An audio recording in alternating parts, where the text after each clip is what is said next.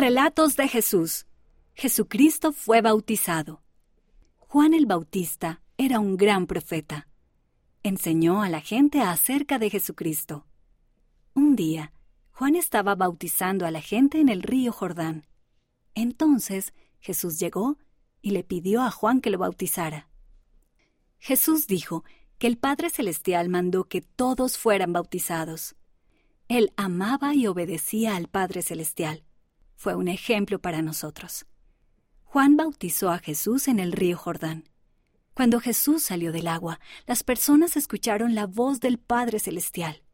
Él dijo, Este es mi Hijo amado, en quien me complazco.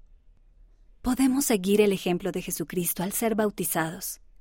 El Padre Celestial es feliz cuando seguimos a su Hijo. Puedes leer este relato en Mateo capítulo 3.